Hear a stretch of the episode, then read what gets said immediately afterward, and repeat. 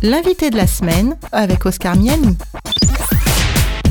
Cette semaine, j'ai le grand plaisir euh, d'être avec euh, Juan Martinch. Alors, je suis désolé pour la prononciation. Euh, bonjour. Bonjour. Merci de me recevoir dans vos bureaux à Bruxelles. Vous êtes directeur d'ADRA Europe. C'est l'agence de développement et de secours adventiste pour la région Europe qui, comme je disais, est basée à, à Bruxelles. Alors, Juan Martinch, est-ce que vous pouvez nous présenter ce qu'est ADRA, l'agence de développement et de secours adventiste? Oui, avec plaisir. Euh, merci pour l'invitation. Je suis très content d'être avec vous aujourd'hui. Pardon pour mon français qui n'est pas bon, mais bon, j'espère que vous pouvez m'entendre. On vous comprend très bien. ok, donc ADRA est, l'agence humanitaire de l'Église adventiste. Nous sommes une ONG mondiale. Nous sommes présents dans plus de 100 pays et notre but, notre objectif est de servir l'humanité afin que tout le monde puisse vivre comme Dieu a voulu. Euh, donc nous travaillons dans les situations d'urgence, par exemple lors des catastrophes naturelles ou du conflit armé qui affectent la vie des communautés vulnérables. Notre objectif est de travailler pour apporter la justice, la compassion et aussi l'amour à, à ceux qui souffrent le plus. Et alors, ADRA existe depuis combien de temps? ADRA a été fondée en 1984, mais avant cela, elle existait déjà sur d'autres noms. Euh, avant cela, l'Église était organisée, l'Église adventiste était organisée avec différentes organisations de bienfaisance. Dans différents pays, on a eu différents noms.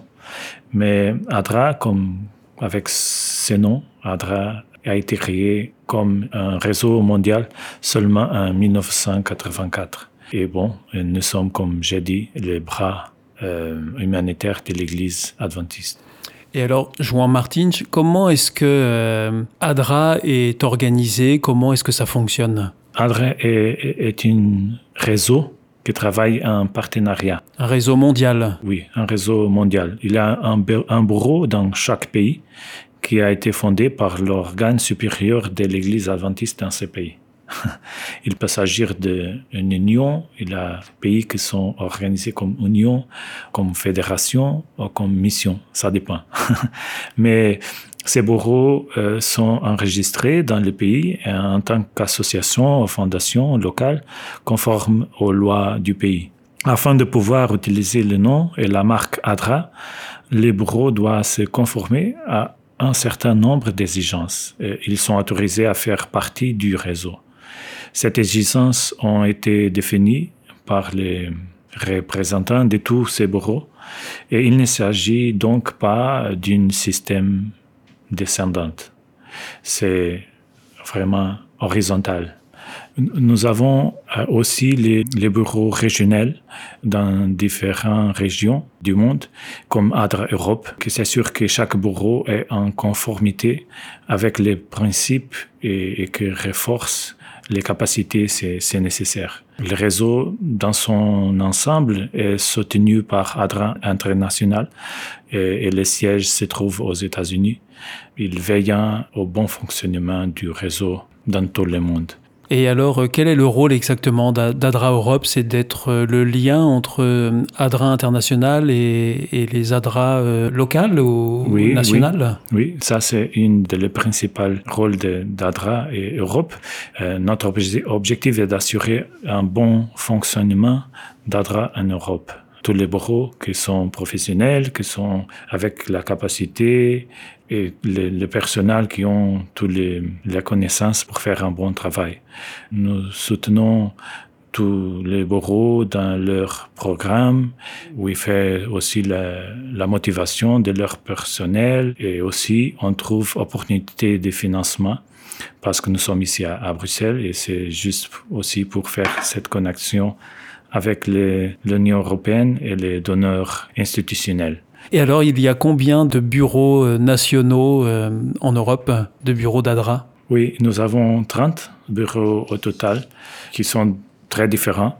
Il y a les, grands bureaux donnants qui cherchent donations pour envoyer à, les plus pauvres. Il a aussi les pays qui font l'implémentation de son projet, comme par exemple dans les Balkans.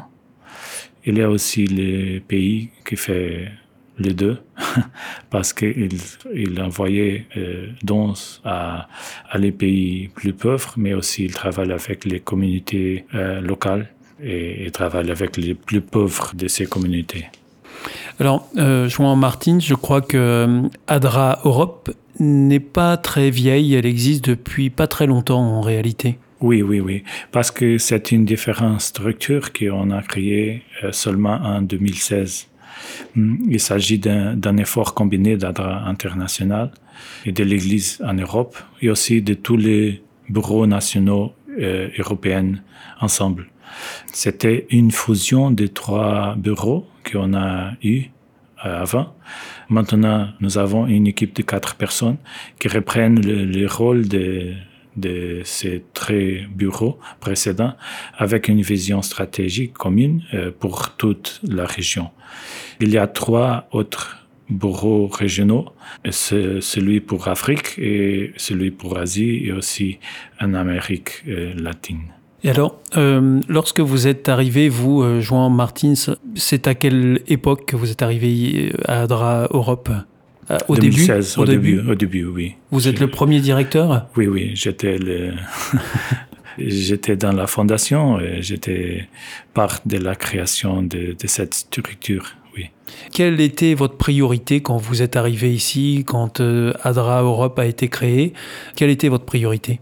La grande priorité à ce moment-là était pour avoir les bureaux euh, à travailler ensemble et aussi euh, partager idées, partager expériences, partager professionnalisme pour que les réseaux en Europe puissent grandir et pour être plus effectifs euh, dans son travail, pas seulement dans l'Europe, mais aussi quand on travaille dans d'autres parties du monde avec notre projet. En 2016, quand ça a commencé, euh, la principale crise qu'on a eue en Europe a été la crise des réfugiés. Et donc c'était la, la grande priorité à ce moment-là aussi.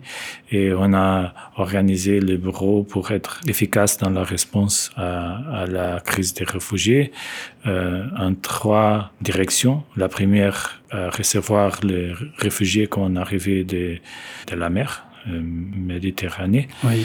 La seconde, de les aider dans la route du Balkan, qui était avec millions de, personnes. Et le troisième a été travailler avec les églises adventistes euh, et autres associations locaux pour les aider à s'intégrer dans les communautés où est-ce qu'ils ont été arrivés. Alors, Joan Martins, vous êtes venu aussi avec de la musique aujourd'hui. Et euh, pour cette première pause musicale, vous avez choisi euh, les Maranatha Singers a cappella. Pourquoi ce groupe et quel est le titre que vous nous proposez euh, d'entendre maintenant? Merci pour l'invitation pour choisir une musique. J'ai choisi Everything's Gonna Be Alright de a cappella Singers. J'aime beaucoup toute la musique à la cappella et celui-ci en particulier parce que ça nous donne l'espérance. Même quand les choses vont pas bien, Dieu nous, nous conduit et nous aide à être mieux. On écoute tout de suite. On Merci. se retrouve juste après.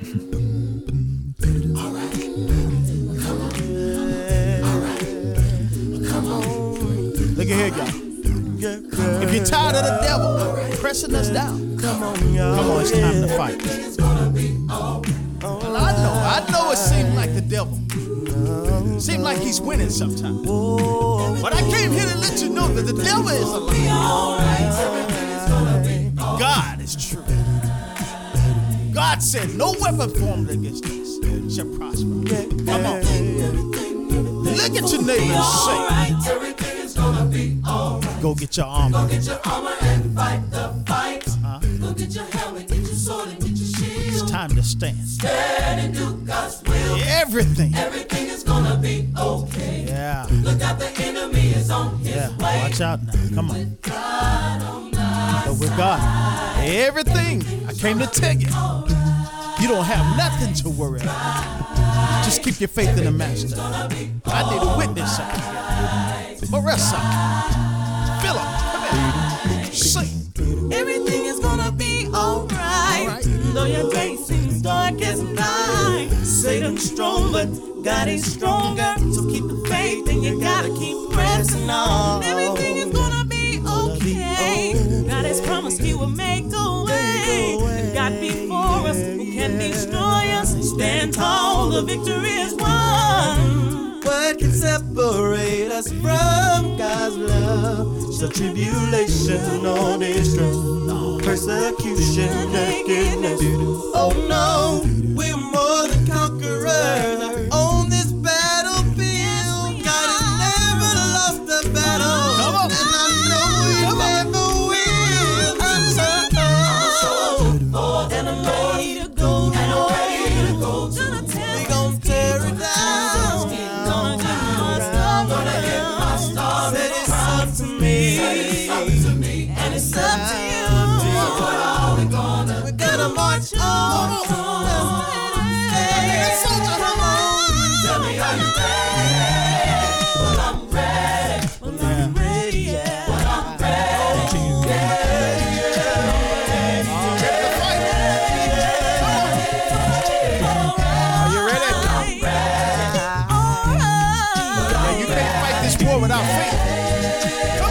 tell him, tell him. Go get your shield and come on. Go get your shield. Come on. Well, I'm ready. Yeah, yeah, yeah, yeah. Well, I'm ready. Go get the word of God, dog.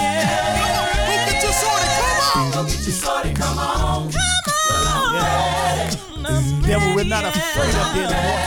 Come on, look the devil in the eye. Tell him.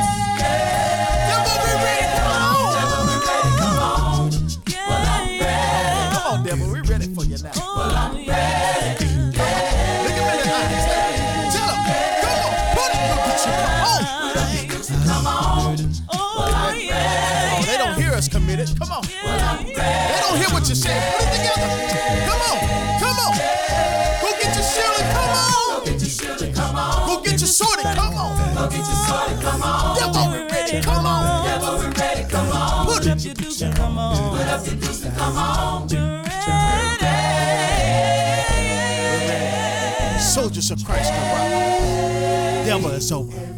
The body of Christ.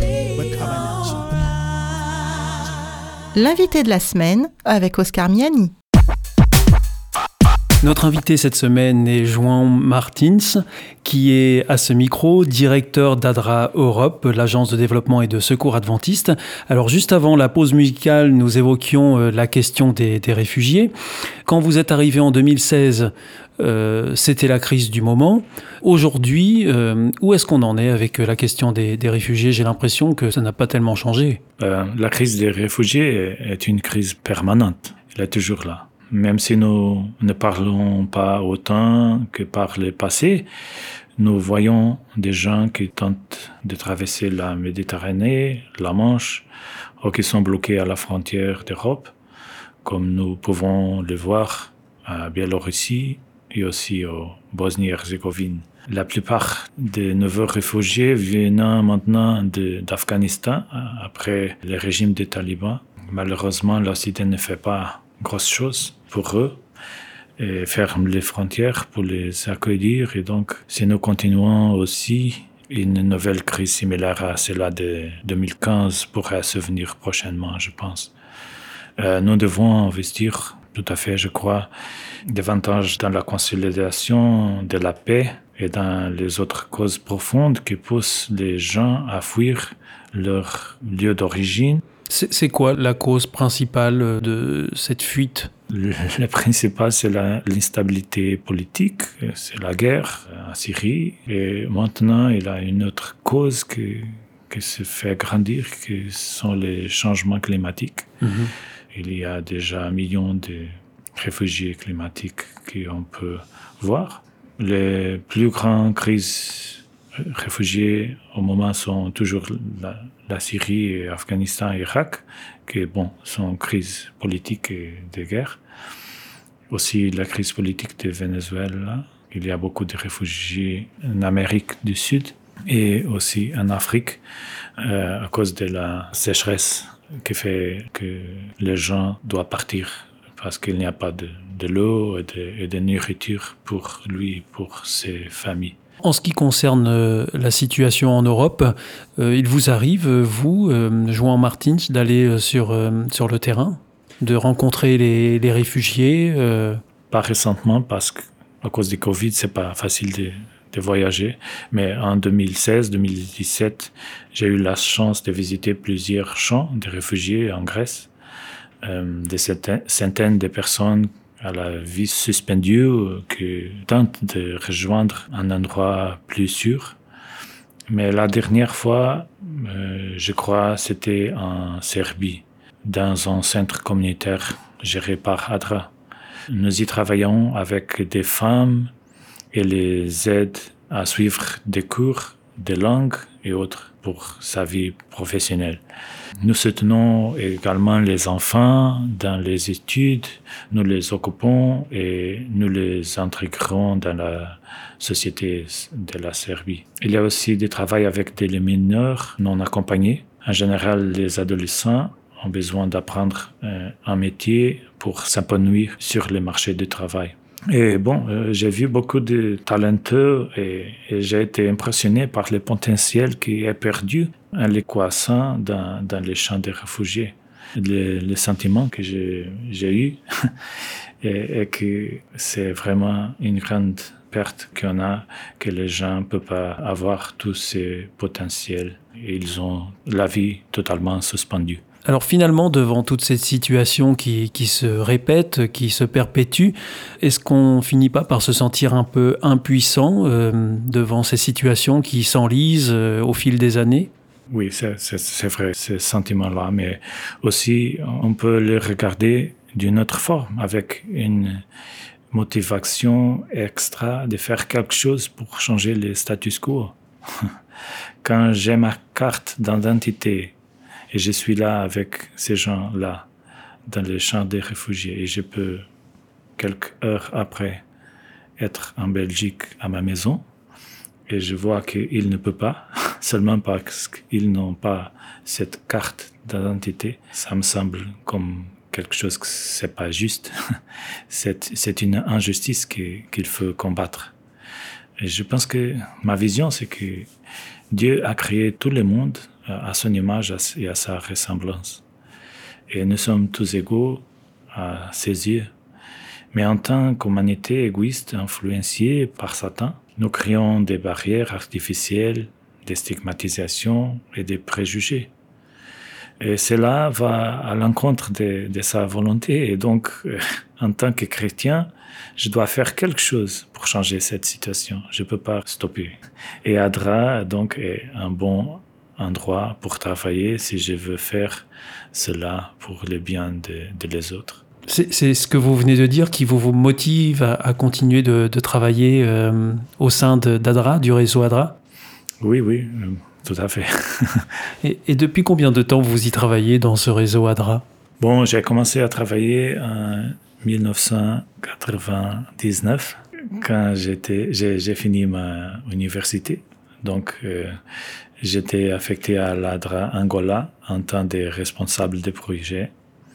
Euh, J'avais terminé mes études de commerce et administration, donc, euh, et Dieu m'a offert les portes d'ADRA dans une situation très difficile, alors que l'Angola était une proie à la guerre civile. Et j'y suis resté euh, un an et demi là-bas. C'était votre premier travail? Oui, peut-être officiel. Oui, oui. J'étais, j'ai fait autre travail avec autre entreprise, mais le premier travail concret a été ça, oui. D'accord. Et vous vouliez faire ça euh, quand vous étiez plus jeune, que vous faisiez vos études? C'était ce travail-là que vous vouliez faire, travailler dans l'humanitaire? Non, non. J'ai toujours avoir ce désir de servir à Dieu, mais je ne voulais pas être pasteur, mais je voulais servir avec mon don, que je pense être administrateur.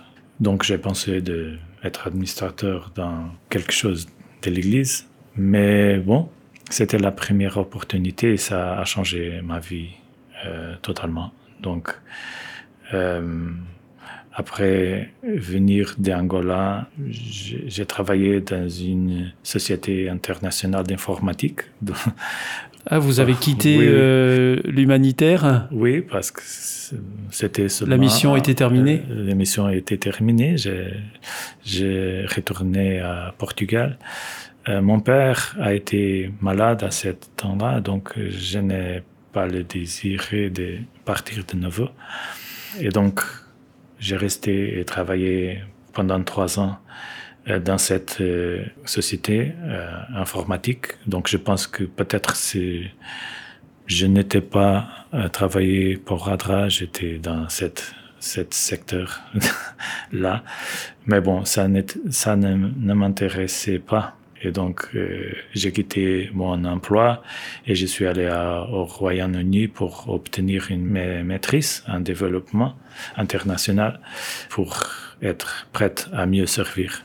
À l'origine, j'avais l'intention de devenir un manager ou un homme d'affaires, mais Dieu avait d'autres plans pour moi. et je suis très heureux qu'il m'ait appelé pour cela. Alors justement, vous l'avez dit, hein, vous êtes portugais, vous avez parlé du Portugal, euh, de l'Angola, qui est une ancienne colonie euh, portugaise, et maintenant vous vous retrouvez euh, à Bruxelles. C'est pas le fruit du hasard si Adra Europe se trouve à Bruxelles. Non, non. Comme j'ai dit, je pense déjà, la principale raison de, notre présence à Bruxelles est la proximité avec les, des institutions européennes. Nous avons plusieurs projets qui sont financés par, elle et nous avons donc besoin d'avoir un contact droit avec ces, ces institutions. C'est également là que nous pouvons nous associer à l'autre organisation de la société civile pour plaider en faveur des politiques qui favorisent la lutte contre les inégalités et la pauvreté, qui promeuvent la justice sociale et un monde euh, plus, plus durable. Je vous propose, euh, Juan Martins, qu'on fasse une nouvelle pause euh, dans cette émission, une nouvelle pause musicale. Et vous nous avez proposé, ou vous êtes venu avec cette musique, c'est une musique du groupe Hillsong. Alors je vous laisse nous la présenter comme la précédente. Pourquoi Hillsong et quelle est la chanson qu'on va entendre maintenant? Bon, c'est 10,000 Reasons. 10 000 raisons, 10 000 raisons pour être en contact avec Dieu, pour, pour lesquelles que Dieu nous bénisse. Et donc, euh, c'est aussi une, un groupe musical qui c'est un petit peu plus contemporain et j'aime beaucoup de, de, les écouter. On les écoute tout de suite, donc ils sont Merci. Bless the Lord, oh my soul, oh my soul. Worship his holy name. Sing like never before. Oh, my soul, I worship your holy name. The sun comes up, it's a new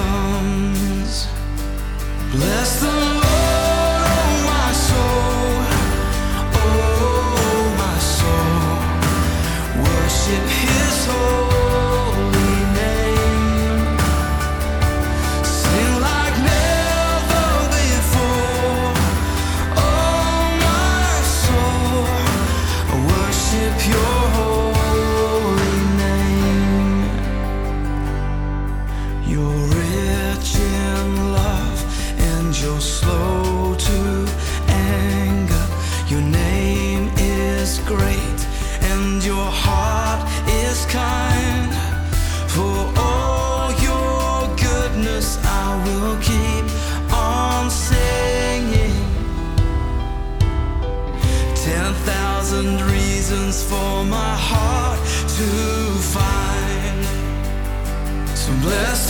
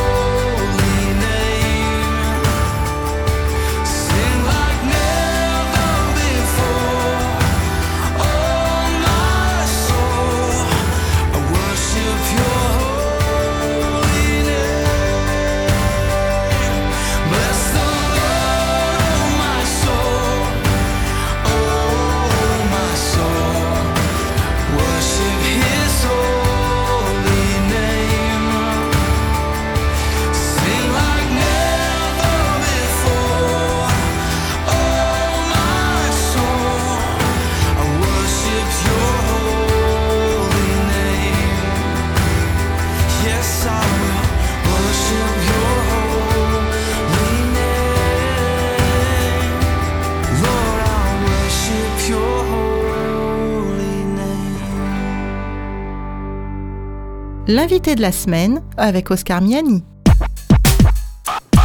Cette semaine, notre invité est Juan Martins, directeur d'ADRA Europe, l'agence de développement et de secours adventiste. Alors, euh, je voudrais vous remercier parce que je sais que vous nous faites un cadeau euh, de répondre à ce micro en français. je sais que pour vous, c'est compliqué et que vous faites vraiment un, gros effort. Et je voudrais vraiment vous remercier de, de cet effort que, que vous faites, Juan. Merci pour votre compréhension parce que je pense que c'est un assassinat de la langue de Molière. on, vous comprend euh, très bien. Je voudrais euh, revenir sur euh, les différentes situations auxquelles une ONG comme ADRA peut être confrontée. Et évidemment, il y a une situation à laquelle nous sommes tous confrontés, pays riches comme pays pauvres, c'est euh, la crise sanitaire euh, qui euh, nous complique l'existence depuis 2020. Alors, comment est-ce que ça se passe? Est-ce que ça change votre travail, cette crise sanitaire? Oui, on, a eu la nécessité de nous adapter, comme tout le monde, à cette situation-là. Mais comme notre travail est surtout avec les populations plus vulnérables, c'était, je pense que plus difficile qu'un autre secteur parce que nous ne pouvons pas stopper. Tout à fait, la, nécessité de, l'argent a augmenté. On a eu la nécessité de, les aider euh, plus qu'avant. Euh, en Europe, par exemple, de nombreuses personnes ont perdu leur emploi ou sont tombées si gravement malades qu'elles ne sont plus en mesure de travailler. Euh, et beaucoup sont également confrontés à des graves problèmes psychosociaux à cause du Covid. Mais nous avons bon, centaines de volontaires et comme ça, ADRA a soutenu des dizaines de milliers de, de personnes pendant ces moments difficiles. D'autre part, aussi dans d'autres parties du monde, les besoins ont augmenté. Euh, certains indicateurs de développement comme ceux liés à l'éducation, à l'accès aux soins et à la famine se sont détériorés presque partout. Et par conséquent, nos bureaux en Europe ont été très actifs pour canaliser les fonds vers des projets, des projets dans le monde entier qui soutient euh, ceux qui ont été les plus touchés par cette crise Covid-19. Est-ce que cette crise Covid euh, change le sens de vos actions? Non, ça, ne change pas le sens, mais ça, ça demande que nous, nous sommes beaucoup plus intelligents comme nous faisons le, le service à, la communauté. Par exemple, les projets que nous avons dans un pays comme Yémen ou Soudan, euh, avec toutes ces restrictions, c'est pas facile d'apporter d'aide. Est-ce qu'on peut considérer aussi que euh, la crise sanitaire euh, est similaire dans toutes les régions du monde? Non, pas, pas vraiment, parce qu'un problème qu'on regarde pour régions comme Afrique, la crise sanitaire, c'est pas la plus grave crise. Ils ont des autres crises. C'est un, un, paradoxe. C'est un paradoxe, oui. Oui, oui, c'est un paradoxe, mais c'est juste comme ça, parce que pour lui, euh, avoir quelque chose à, à, mettre à la, à la table, à, à manger, est plus important. Est plus important. Mm -hmm. Et donc, demander d'avoir les masques, les désinfections d'éléments, ces choses-là, fait pas beaucoup de sens. Mais bon, on a eu toutes les précautions. Et on a continué avec les réponses et les projets qu'on a eu là-bas. Et on a seulement adapté à la nouvelle situation et les donneurs ont été très sensibles à cette question euh, avec l'adaptation la, du projet aussi. Et donc, euh, le travail a continué et nous sommes très contents parce que tout à fait l'année 2020, c'était l'année où on a aidé plusieurs des gens avec euh, plusieurs d'argent aussi. Alors, Joan Martin, euh, quand vous êtes fatigué et que vous voulez vous changer les idées, qu'est-ce que vous faites okay. Vous marchez, vous courez, vous, qu'est-ce que vous faites? Oui, oui, je fais ça, c'est juste ça. Mais pendant la semaine, comme vous avez dit, j'essaie de passer un peu de temps avec ma, euh, à marcher dans la nature. J'aime beaucoup la nature, euh, mais j'aime aussi courir lorsque le temps belge le permet. euh, il faut absolument être dehors. J'aime. Vous aimez dehors Oui, j'étais un explorateur euh, actif et donc j'aime la nature et être dehors. J'aime aussi le jardinage. Et, vous, vous, jardinez? Vous oui, jardinez chez vous? J'ai un petit jardin et donc j'aime faire ça, oui. et vous encouragez vos collaborateurs aussi à faire la même chose, à, à aller dehors, à marcher euh... Oui, oui, oui, parce que quand j'ai appris dès le début en Angola que c'est primordial avoir cette soin de nous-mêmes. Mm -hmm. Lorsque vous voyez les gens mourir de faim, comme j'ai vu autour de, de vous, euh, votre tendance est de travailler sans cesse et de donner tout ce que vous avez aux autres, non? Mais si vous faites cela, vous n'avez pas la force de soutenir ceux qui dépendent de vous. J'ai donc appris que je souhaitais manger suffisamment et me reposer. Et lorsque je le faisais, j'étais beaucoup plus efficace et capable de servir les autres. Parfois, prendre soin de soi peut être un acte très altruiste. et donc, à Adra, nous sommes très attentifs aux soins et aux souhaits de notre personnel. Euh, nous essayons d'avoir les moments pour les faire réfléchir ensemble à la Bible, pour nous détendre, pour avoir des conversations informelles euh, et rire ensemble. Oui, oui, rire beaucoup ensemble. Cela permet de maintenir un bon esprit d'équipe et aussi, je pense, augmenter notre productivité. Donc, c'est important. Alors, si vous n'aviez pas fait cette carrière professionnelle dans l'humanitaire chez ADRA, qu'est-ce que vous feriez, à votre avis, aujourd'hui comme métier? Bon, comme je l'ai mentionné précédemment, bon, je l'ai travaillé pendant un certain temps dans une multinationale d'informatique, donc je pense que la progression de, de ma carrière s'est passée bien, bien là. Il était donc fort probable que j'ai travaillé encore dans ces secteurs, je ne sais pas. Vous pensez? Euh, oui, oui, oui, je pense que ça, ça, a été comme ça, ou peut-être Mon frère, il est un businessman. il a son entreprise et peut-être on peut faire quelque chose ensemble. Je ne sais pas. Mais bon, j'aime travailler pour Adra. Pour Adra. Euh, c'est, ici que je pense que, que Dieu m'a appelé. Il a un plan pour moi ici dans ce domaine et il n'y a rien de plus gratifiant et professionnellement que d'être une bénédiction dans la vie des personnes qui souffrent le plus. Alors, vous êtes euh, donc euh, à l'étranger, hein, vous, parce que vous êtes portugais euh, d'origine et vous vivez à l'étranger. Qu'est-ce qui vous plaît ici à, Bruxelles en tant que portugais? J'aime, j'aime beaucoup l'environnement international et, multiculturel de, de Bruxelles c'est vraiment une ville unique au monde, je pense. Euh, nous avons l'impression d'avoir toute l'Europe dans une seule ville. c'est qu'il élargit notre vision et nous permet de comprendre d'autres personnes et aussi d'autres cultures. Et bon, bien sûr, euh, les chocolats belges aussi aident beaucoup. Ça fait partie des choses agréables. Oui, oui. Et alors, qu'est-ce qui vous plaît moins à Bruxelles? Bon, je pense que je. La météo, la météo. je dois dire l'état. oui, mais on peut pas faire grand chose à ce sujet, normalement. et, et, alors, euh, comment est-ce que vous voyez votre avenir professionnel euh, dans les 10 ou 20 prochaines années? Vous, vous, voyez toujours chez Adra, euh, continuer à, servir euh, les plus démunis. Comment est-ce que vous voyez les choses? Où est-ce que vous vivez au jour le jour? Oui, je vis le jour le jour, mais aussi on doit planifier le, futur. Bon, euh, depuis déjà un certain temps, je me remets au mieux au, au de Dieu.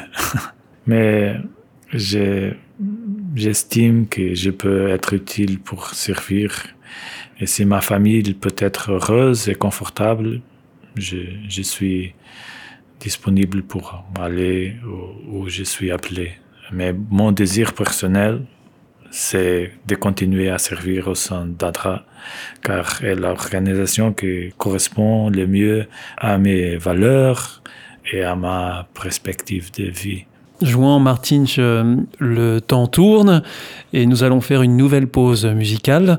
Euh, cette fois, vous nous proposez un titre d'un groupe qui s'appelle Heritage Singers.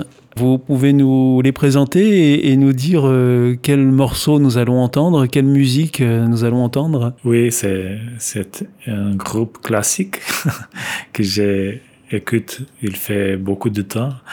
Donc, euh, c'est une musique, je pense que des les plus récents de ces groupes, euh, c'est Renew Me. Euh, et l'idée de la musique, c'est que Dieu peut faire de nous une nouvelle personne si seulement on se met à ses services. Donc, on écoute Heritage Singers. Why am I such a dusty window? For your light to shine through. Why am I just a tiny star in a sky already blue? Why do I offer everything with my heart closed like a fist? I wanna love you better.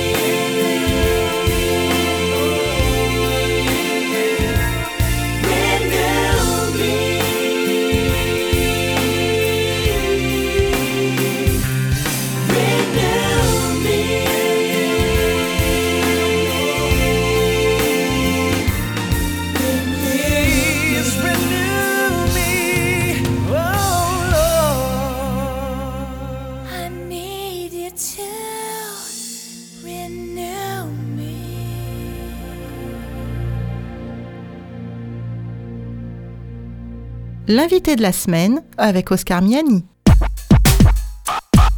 Notre invité cette semaine est Juan Martins, directeur d'ADRA Europe. Merci de m'accueillir dans vos bureaux à, à Bruxelles. Alors, quels sont les autres axes sur lesquels euh, ADRA Europe euh, travaille aujourd'hui? Le portefeuille d'ADRA est orienté vers trois domaines principaux. L'éducation, la santé et les moyens de subsistance. Donc, on travaille avec les gens qui n'ont pas l'accès à la santé et à l'éducation et aussi qui n'ont pas suffisamment pour, pour manger. Ce sont les trois principaux axes. Quelle est la situation justement dans le monde aujourd'hui euh, concernant la faim? Euh, C'est un sujet important. Oui, c'est très important. La situation de la faim est toujours préoccupante. Et avec le Covid-19, ça va pire maintenant. Après une diminution constante pendant une décennie, la faim dans le monde est en hausse, touchant 10% des personnes dans le monde maintenant. Et alors, quelle est euh, la situation de l'illettrisme euh, dans le monde aujourd'hui? Environ euh, 258 millions d'enfants et jeunes ne sont pas scolarisés, selon les données des Nations Unies. Et ce total comprend 59 millions d'enfants en âge de fréquenter l'école primaire, 62 millions en âge de fréquenter le- l'école secondaire inférieure et 138 millions à l'âge de, de l'école secondaire. Donc les 168 millions d'enfants dans le monde euh, ont été complètement fermés pendant Covid. Ils n'étaient pas capables d'aller à l'école. Euh, donc, tout à fait, c'est la même chose qu'avec le- la faim. Le nombre de- d'enfants qu'on a l'accès à l'éducation a augmenté, mais la dernière année a été vraiment euh, Une mauvaise année. Mhm. Et, et alors, euh, quelles sont les réponses que ADRA apporte à ces questions sur euh, la faim dans le monde et sur l'illettrisme En ce qui concerne la lutte contre la famine, un plus de distribution de nourriture d'urgence, c'est le normal, ADRA a de nombreux projets de développement où nous soutenons les agriculteurs, les pêcheurs, les fournisseurs de prêts et des formations aux entrepreneurs. Actuellement, euh, nous avons également plusieurs projets liés à l'adaptation au climat, car les nombreuses communautés avec euh, lesquelles nous travaillons ne peuvent plus pratiquer leur culture traditionnelle et doivent s'adapter euh, au nouveau climat de ces régions. Alors, Juan Martin, si euh, on se projette sur les dix prochaines années, comment est-ce que vous voyez euh, évoluer votre travail? Est-ce qu'il y a des crises qui vont devenir encore plus fortes Est-ce que des crises d'aujourd'hui vont diminuer, à votre avis? Je ne pense pas qu'elles vont diminuer.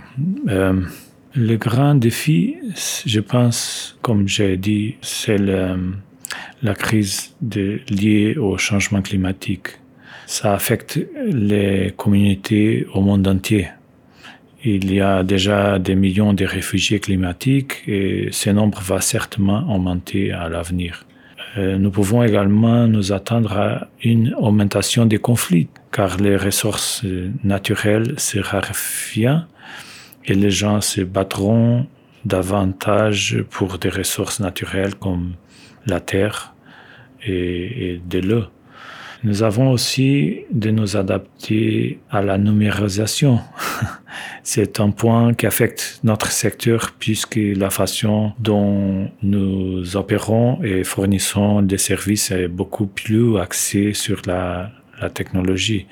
Euh, le Covid-19 et l'augmentation de la dépendance numérique ont accéléré cette tendance de façon spectaculaire. Et le dernier défi que je vois, c'est la localisation. Et c'est un phénomène que nous observons déjà plus qu'année, mais qui va s'amplifier. Qu'est-ce que c'est la localisation? C'est bon, les donateurs sont plus enclins à financer des organisations locales et communautaires plutôt que les ONG dans leur pays qui servent euh, d'incendiaires. Et donc, cela pose des problèmes de conformité, de corruption et de capacité, et nous devrons nous adapter. Il y a aussi d'autres défis que je peux énumérer, mais je ne vais pas expliquer, comme par exemple les rôles du secteur privé, qui travaille aussi dans notre secteur, les programmes de sécurité, euh, la polarisation de la société, euh, mais bon, euh, je pense que le plus important, c'est le, les changements climatiques pour le moment. Donc, euh, il y aura de, de quoi faire dans les années qui, qui vont venir, si, si, je comprends bien. Oui. Nous arrivons doucement à la fin de, de cette émission. Juan Martins, quel est le message que vous avez envie de, de délivrer là maintenant aux, aux auditeurs qui nous écoutent? Vous avez le micro là, qu'est-ce que vous avez envie de leur dire? En tant qu'Européens, nous ne sommes pas toujours reconnaissants de la chance d'être nés dans cette partie du monde. Beaucoup d'autres personnes n'ont pas le même accès que nous à la paix, aux opportunités de travail, à l'école, à des systèmes de santé fiables, etc. Jésus, il a dit que qu'il vaut mieux donner que recevoir et que si nous sommes bénis, nous souhaitons partager cette bénédiction avec les autres. Dieu a montré son amour en donnant son Fils pour nous, et nous pouvons aussi donner un peu de nous-mêmes aux autres. Et c'est notre responsabilité chrétienne et notre appel. Et donc, je souhaite motiver ceux qui nous écoutent à, s'impliquer dans leur communauté, à s'occuper des besoins de ceux qui les entourent, mais aussi à se souvenir des gens dans d'autres pays qui n'ont pas les mêmes opportunités. ADRA est, une belle ONG fiable qui est présente presque partout et on y a des, besoins. Alors, à cette antenne, euh, nous avons l'habitude euh, de diffuser régulièrement des appels aux dons pour soutenir euh, les actions lancées par ADRA, euh, notamment euh, Belgique, France, Luxembourg et, et, et Europe. Est-ce que vous pouvez nous dire qu'est-ce que ADRA, les différentes antennes d'ADRA, pourraient faire sans don? Rien. La réponse est, simple et courte. oui. Les dons que nous recevons des donateurs particuliers sont très, très, très, très importants. L'argent, c'est pas nous-mêmes, c'est de l'argent qu'il va recevoir.